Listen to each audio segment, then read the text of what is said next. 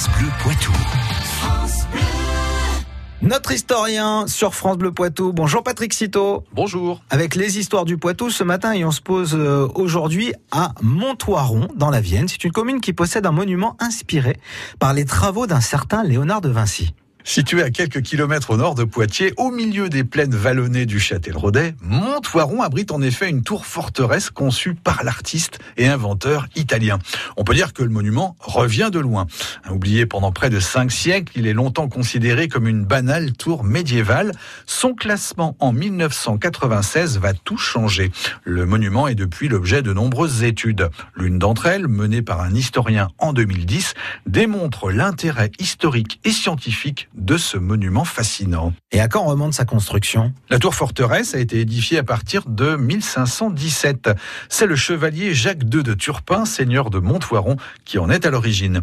Notre homme est ami et frère d'armes du roi François Ier. Peu de temps avant, en 1516, le monarque a nommé Léonard de Vinci premier peintre, ingénieur et architecte du roi. Il l'installe au manoir du Clou, actuel château du Clos-Lucé, en Indre-et-Loire, à une centaine de kilomètres de Montoiron. L'influence du maître à penser italien s'affranchit de cette distance. Le concept architectural de la tour de Montoiron s'inspire alors des idées de Léonard de Vinci. Ce monument est ainsi le seul témoin construit, conçu par le génie florentin. Se poursuit l'histoire du monument aujourd'hui? La tour en forme de cylindre de 20 mètres de diamètre et de hauteur tout de même a ouvert ses portes au public l'an passé.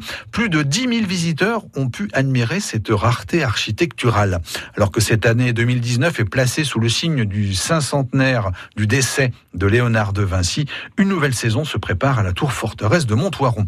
Le site ouvre ainsi euh, ses portes demain. Un nouveau parcours d'énigmes intitulé Le trésor de Léonard, illustré par les personnages hauts en couleur de la bande dessinée Léonard Génie est proposé aux visiteurs petits et grands.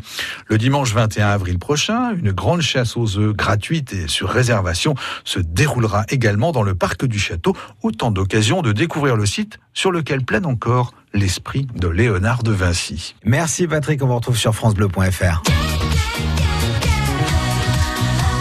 France Bleu Poitou.